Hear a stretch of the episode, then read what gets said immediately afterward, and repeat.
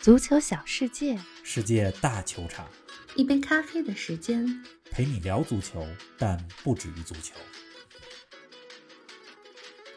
英超第八轮，利物浦横扫沃特福德，萨拉赫再次攻入令人难以置信的进球。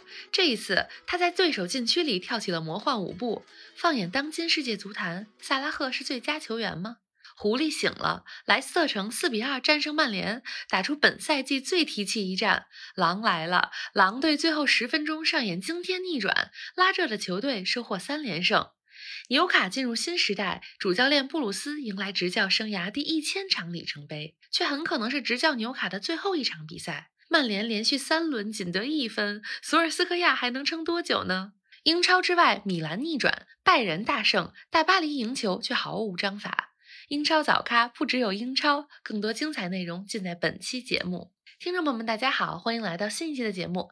今年的秋天来的有点快啊，北京一下就冷了。咱们节目的听众们呢，来自五湖四海，不管大家在哪里，一定都注意多保暖，穿秋裤可不丢人。冯老师你好啊，你们那儿开始穿秋裤了吗？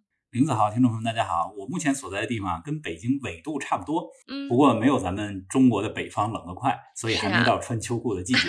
一说到秋裤啊，我就想到足球场上的秋裤哥，啊，比如曾经的匈牙利国门基拉利，嗯，还有荷兰球星罗本，罗本都是是非常爱 穿秋裤上场比赛的球员。是的，得，咱不说秋裤了，书归正传。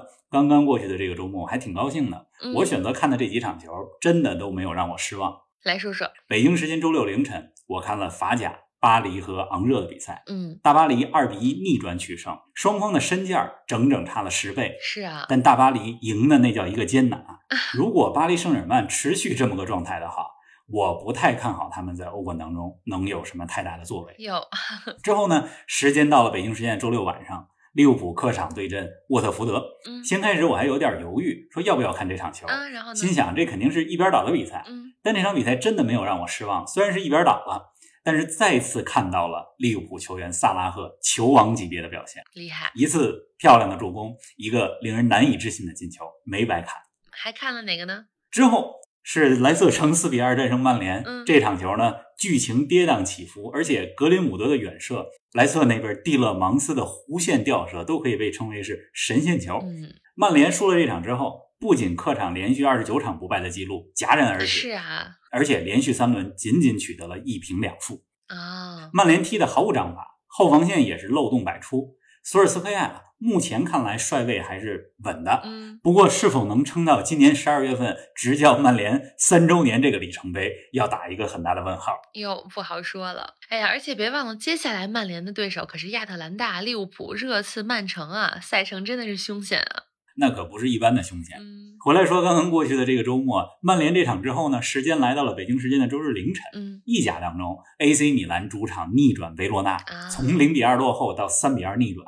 主教练皮奥利五次换人，哟，个个及时而且见效。非常有用啊。卡斯蒂略霍、嗯，克鲁尼奇上场之后立竿见影，皮奥利的这个临场指挥真的是满分和刚刚咱们提到过的英超母队主教练 形成了鲜明对比。是的，时间呢之后就到了北京时间的周日晚上，嗯德甲的防守大战。嗯本来期待哈场面可以焦灼一些，但是拜仁五比一客场血洗勒沃库森，嗯，而且上半场第二十九分钟到第三十六分钟这短短的七分钟时间里，拜仁进了四个球。嗯，这场比赛啊，莱万、格纳布里都梅开二度了。但我认为拜仁表现最好的球员是托马斯·穆勒。嗯，穆勒在这场比赛当中，他前场积极的拼抢，对吧？还有在场上跟大喇叭一样招呼队友的那种领袖作用 嗯，太关键了。拜仁之所以为拜仁，很大原因就是拥有托马斯·穆勒这样的球员。嗯，特别好。还有呢？再之后，就是咱们录节目之前，周一的凌晨嗯，又是意甲的焦点战，尤文图斯一比零战胜了罗马。嗯，之前大家对意甲的印象好像是说意甲嘛，破旧的球场，条件不太好的草皮，嗯节奏比较慢的比赛。但尤文和罗马这场球，球场条件氛围非常好，嗯两个队的比赛节奏也是很快代表了当今意甲的最高水平。是。总之，这是一个非常繁忙的周末，但是上面这几场球看得非常满足。哎呀，听得出来，冯老师，你这看球可真的是也够拼的。咱们要说的话题呢也太多了，咱们先来说说萨拉赫的高光表现吧。利物浦客场五比零战胜了沃特福德，菲尔米诺上演了帽子戏法。但比赛结束之后呢，所有人谈论的焦点都是萨拉赫。这场比赛进行当中，我看你也发了条微博，你说萨拉赫的表现有点球王的意思了。方老师，我知道你是很谨慎的用球王这个词儿的，看来你对他评价非常高啊。我发这条微博的时候是在萨拉赫送出助攻之后发出的，当时他还没进球。利物浦的第一个进球就来自于萨拉赫用左脚外脚位送出的一个中远距离助攻，那个球绕过了沃特福德的几名后卫，完美的找到了远端的马内，马内。把球打进。嗯，我对外脚位的助攻有着特殊的青睐，因为外脚位送出的传球难度更大，是视觉上呢也更加漂亮。这个球让我想到了今年的欧洲杯上丹麦和捷克的比赛当中，丹麦队的左边翼卫梅勒送出的右脚外脚背助攻。梅勒在欧洲杯上的助攻，以及本周末萨拉赫的助攻，是二零二一年到目前为止我看到的最漂亮的两个外脚背的助攻啊，厉害！这萨拉赫的表现还没完，哎，下半场呢？他又依靠个人能力，在对方禁区里边上演了超级盘带，嗯，一连串的闪转腾挪，把身边的四五名沃特福德后卫晃的是团团转，闪出角度之后，把球打进球。厉害！这个球打进之后，在场边热身的利物浦替补球员科内特双手抱头，双手抱头，一副吃惊到难以置信的表情。你从这细节就能看出来萨拉赫这个球有多漂亮。而且别忘了，这是萨拉赫连续两轮英超打进超级进球。两周之前，利物浦二比二战平曼城的比赛当中，萨拉赫在右边路过掉了多个曼城的防守队员之后，用并不是惯用脚的右脚打进了漂亮的一球。萨拉赫的表现可以说是球王级别。哎，看来状态很好啊！哎，昨天比赛结束之后，我看很多球迷啊，尤其是利物浦的球迷也发出了感慨，认为萨拉赫是当今世界最佳球员。方老师，我知道你不算是利物浦球迷，那站在中立的角度上来说，你认为萨拉赫可以说是世界最佳吗？玲子，你这措辞很准确。我不算是利物浦球迷，我是利物浦死敌的球迷，但我非常欣赏利物浦的战术风格。足球呢是一项团队运动，说哪个球员是世界最佳，总是一个很难的问题。是，即使是金球奖这样的奖项，其实也没有一个客观的评判标准。嗯，但我今天可以大胆的说，站在二零二一年的十月十八号这一天来说，萨拉赫是世界最佳。嗯，如果咱们把时间放远到一年、两年的维度。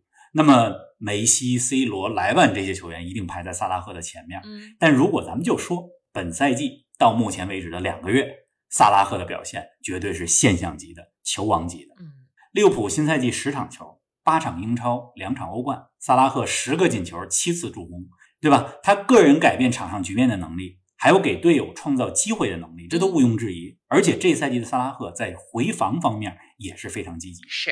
上期英超早咖里，咱们提到过，萨拉赫过去几个赛季的表现是非常稳定的，出勤率高，而且平均每个赛季进球数达到了三十个之多。嗯，这赛季为什么大家都在说萨拉赫呢？因为最近的里程碑有点多。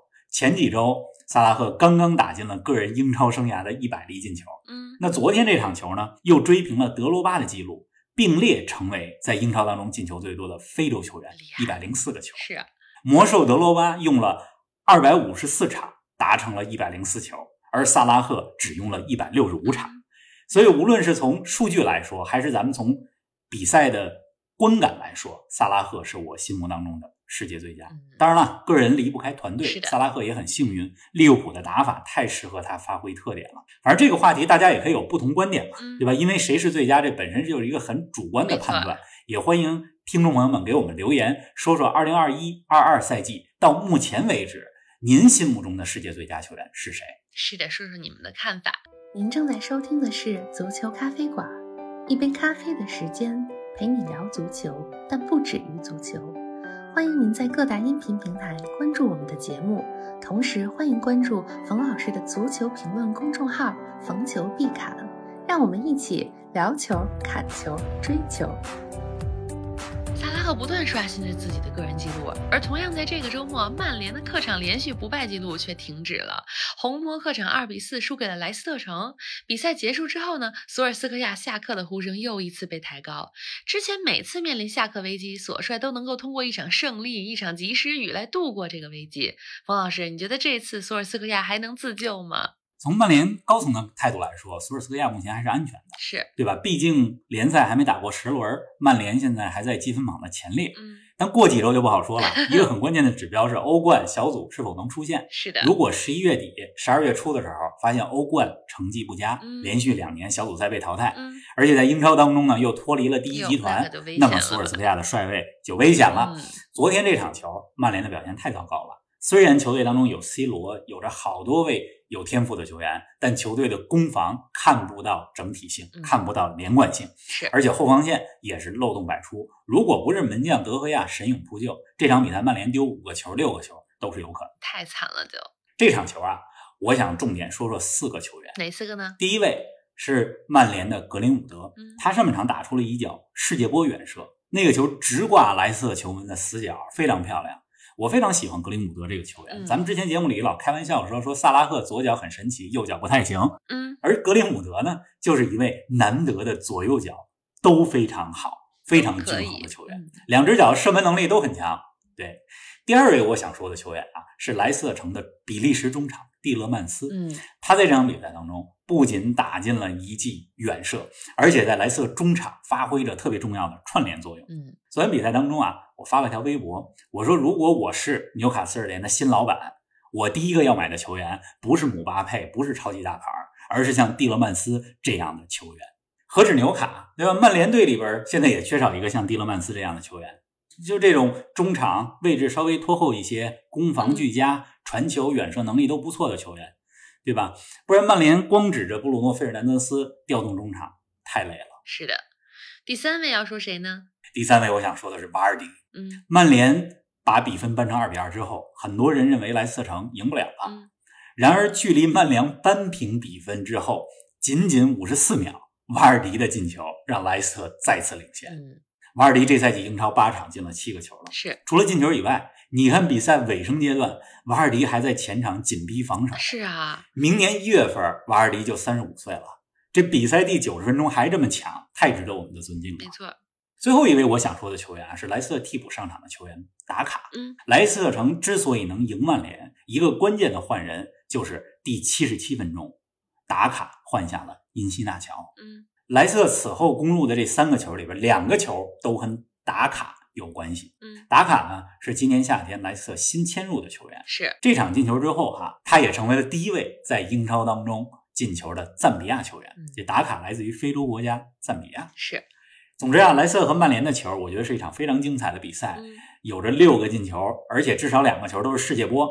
比赛这剧情也是跌宕起伏。这场球可以排在到目前为止英超本赛季前五好看的比赛。是啊，虽然曼联这次不太行，但是比赛还是很好看。曼联三场比赛仅得一分，与榜首已经拉开了五分的差距了。而在积分榜上领跑的依然是蓝军切尔西。切尔西本轮客场一比零战胜了布伦特福德。方老师，看来小蜜蜂在欧洲冠军面前没能像之前一样创造奇迹啊。切尔西赢了球，但赢的也是比较惊险。嗯比赛最后十五分钟里边，布伦特福德对切尔西的球门进行了狂轰乱炸。嗯，切尔西能保住一比零的结果，必须得感谢守门员门迪他的神勇发挥。嗯门迪的高接低挡，对吧？力保城门不失，切尔西才赢了球。门迪加盟切尔西以来，英超三十八次首发，嗯，这是他的第二十场零封。有时候我们必须得感叹说，足球它是一个变化非常迅速的行业。怎么呢？一年之前，切尔西主教练还是兰帕德呢，是的，对吧？一年多之前，切尔西首发门将还是经常出问题的凯帕呢。是的，而过了一年多之后呢，图赫尔已经带领切尔西成为了欧冠的冠军。变化很快。并且是这赛季英超冠军有力争夺者嗯。而切尔西的球门呢，也有了门迪这个铁闸来把守。嗯所以这足球的这个世界里边变化是非常快的。这场比赛当中还有一个亮点，哪个呢？打入唯一进球的是切尔西的左边翼卫齐尔维尔，他进球的位置啊是在禁区弧顶前中路的凌空抽射，而且最近几场比赛，齐尔维尔经常从左边路移动到中路制造威胁。啊，齐尔维尔的位置是左边翼卫，但是呢，他既不在左边，也不是边翼位，而是经常到中间来，让你琢磨不透。这个有点意思，也折射了一个战术潮流嗯，那就是在现代足球当中，场上的换位是非常经常的，位置只是相对的。不是完全固定的。希望大家看球的时候也可以重点关注一下这些先进的战术理念。是的，哎，咱们再把目光转向圣詹姆斯公园球场，纽卡迎来了沙特财团时代的第一场球，他们二比三输给了热刺，仍然没能迎来本赛季首场胜利。而热刺这边，哈里凯恩则是收获了本赛季首粒进球，孙凯组合也再次连线。方老师对这场比赛有什么点评吗？这场球啊，我最想说的不是比分和进球，嗯，那是什么呢？而是比赛之外的一个事件。怎么了呢？上半场比赛进行到四十分钟的时候。热刺的左后卫雷吉隆听到了场边看台上有观众在呼救，当时呢，有一位球迷躺在了地上，另一个球迷好像在给他做心肺复苏。雷吉隆看到了这个场面之后呢，马上去找当值的主裁判。热刺的后卫戴尔也跑到场边呢去找队医。这个时候，主裁判吹停了比赛，招呼两个球队的队医马上过去看台给这个球迷。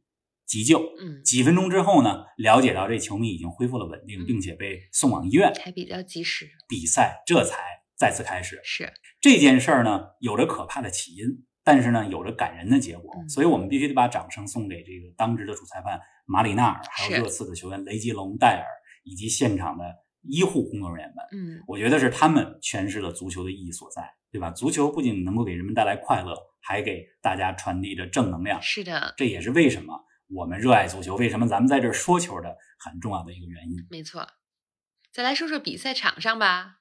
热刺这边最大的亮点在于凯恩打破了进球荒，刚才你也说到了，嗯，那他进球之后呢，热刺全队的队员都围了过来，这镜头就足以见得这个球队凯恩个人对热刺全队有多重要。是热刺的第三个球来自于凯恩的助攻，孙兴民的破门。孙凯组合这样的助攻，上赛季出现了十四次，而今天这个球是这赛季的第一次，所以孙兴民和凯恩的状态将是热刺这赛季是否能打进前六的关键因素。哎，那纽卡那边呢？再来跟我们说说。纽卡这边上期节目咱们也说了，现在成为了世界上最富有的俱乐部，是啊，球迷们都很高兴，对吧？但是对球员和教练来说，这心理就会发生变化。是的，大家在私下呢肯定会嘀咕，接下来这俱乐部发展宏图当中，可能不会有我的位置，对吧？都不知道自己还能在这待多久。这样的心理状态会影响场上表现。嗯，主教练布鲁斯今天这场球是他执教生涯的第一千场，嗯，但很有可能是执教纽卡的最后一场。有这场比赛啊。纽卡输给热刺很正常，嗯，但是纽卡球迷呢，看起来却很欢乐，嗯，似乎都在庆祝说，哎，球队被沙特财团收购了，一夜之间变成富豪了。嗯，你看比赛过程当中，看台上也有很多纽卡观众啊，用围巾把自己打扮成阿拉伯人的形象，那画面特别有趣，是。很可以理解，我非常可以理解纽卡球迷的心情，压抑了这么多年，是的，呃，之前俱乐部的拥有者麦克阿什利也很招恨，嗯，那现在呢，庆祝球队更名改姓。并且呢，迎接一个新时代的到来，这这种在绝望当中迎来希望的心情，很可以理解。看到了光明，咱们再来关注一下本轮英超的其他比赛吧。节目开始的时候，你说意甲当中米兰逆转了维罗纳，而英超当中也有一支球队从零比二逆转到了三比二，那就是狼队。从开局的战绩堪忧到如今的三连胜，狼队看来是找到了状态和信心啊。狼队这赛季换了主教练布鲁诺拉热，对吧？成为了新教练之后，我认为他们的打法是更积极了，嗯，比努诺时期的狼队踢得更能掌控比赛的节奏。嗯，联赛开始的时候，开局三连败，一是对手比较强，二是还在磨合球队。是。那现在呢，打了八轮，近期三连胜，我觉得现在的狼队是英超中游或者是中上游水平的球队了。这球队呢，本来就是葡萄牙球员多，对吧？这个拉热对战术改进了之后，现在的踢法更像葡萄牙风格了。是，狼队呢也是中资球队，所以咱们国内有不少狼队的球迷。没错，大家有时间可以看看狼队的球。这轮三比二逆转维拉，最后十分钟踢的真是荡气回肠。嗯。好啦，咱们的节目又到尾声了。本周中欧冠将进行小组赛第三轮，多场比赛同时进行。冯老师，你又要做选择题了。这周欧冠，你推荐大家重点关注哪几场比赛呢？北京时间周二夜里、周三凌晨的比赛，我最关注巴黎和莱比锡这场。巴黎呢，现在虽然在法甲当中战绩不错，但是。看他们的球，总感觉是十一名球星在踢球，不像是一支捏合的特别好的球队在踢球。欧冠上轮二比零战胜了曼城，这个结果很好，但是过程并不是很好，依靠防守反击拿到了胜利。这轮打莱比锡，肯定大巴黎要攻出来，而莱比锡的反击呢也是很犀利。莱比锡这个赛季在德甲当中虽然是中游，但是他们的球员恩昆库这赛季状态太好了，而且恩昆库来自于大巴黎的青训，看看这场比赛是否能够上演。反噬救主的剧情。嗯这是周二的球，我最关注嗯，的。还有呢？周三夜里、周四凌晨的球，曼联对亚特兰大这场非常关键。如果曼联拿不下亚特兰大，会加速索尔斯克亚的危机。过去几个赛季，亚特兰大是我看的最多的意甲球队，我非常清楚亚特兰大这个队是不怵大场面的，嗯越是大场面越兴奋。是的上赛季欧冠小组赛，人家就客场赢过利物浦吧，所以这场很有可能给曼联制造麻烦。嗯，哎，这新的一周还是有很多值得期待的比赛，那咱们就周四早上的欧冠早咖不见不散了。不见不散。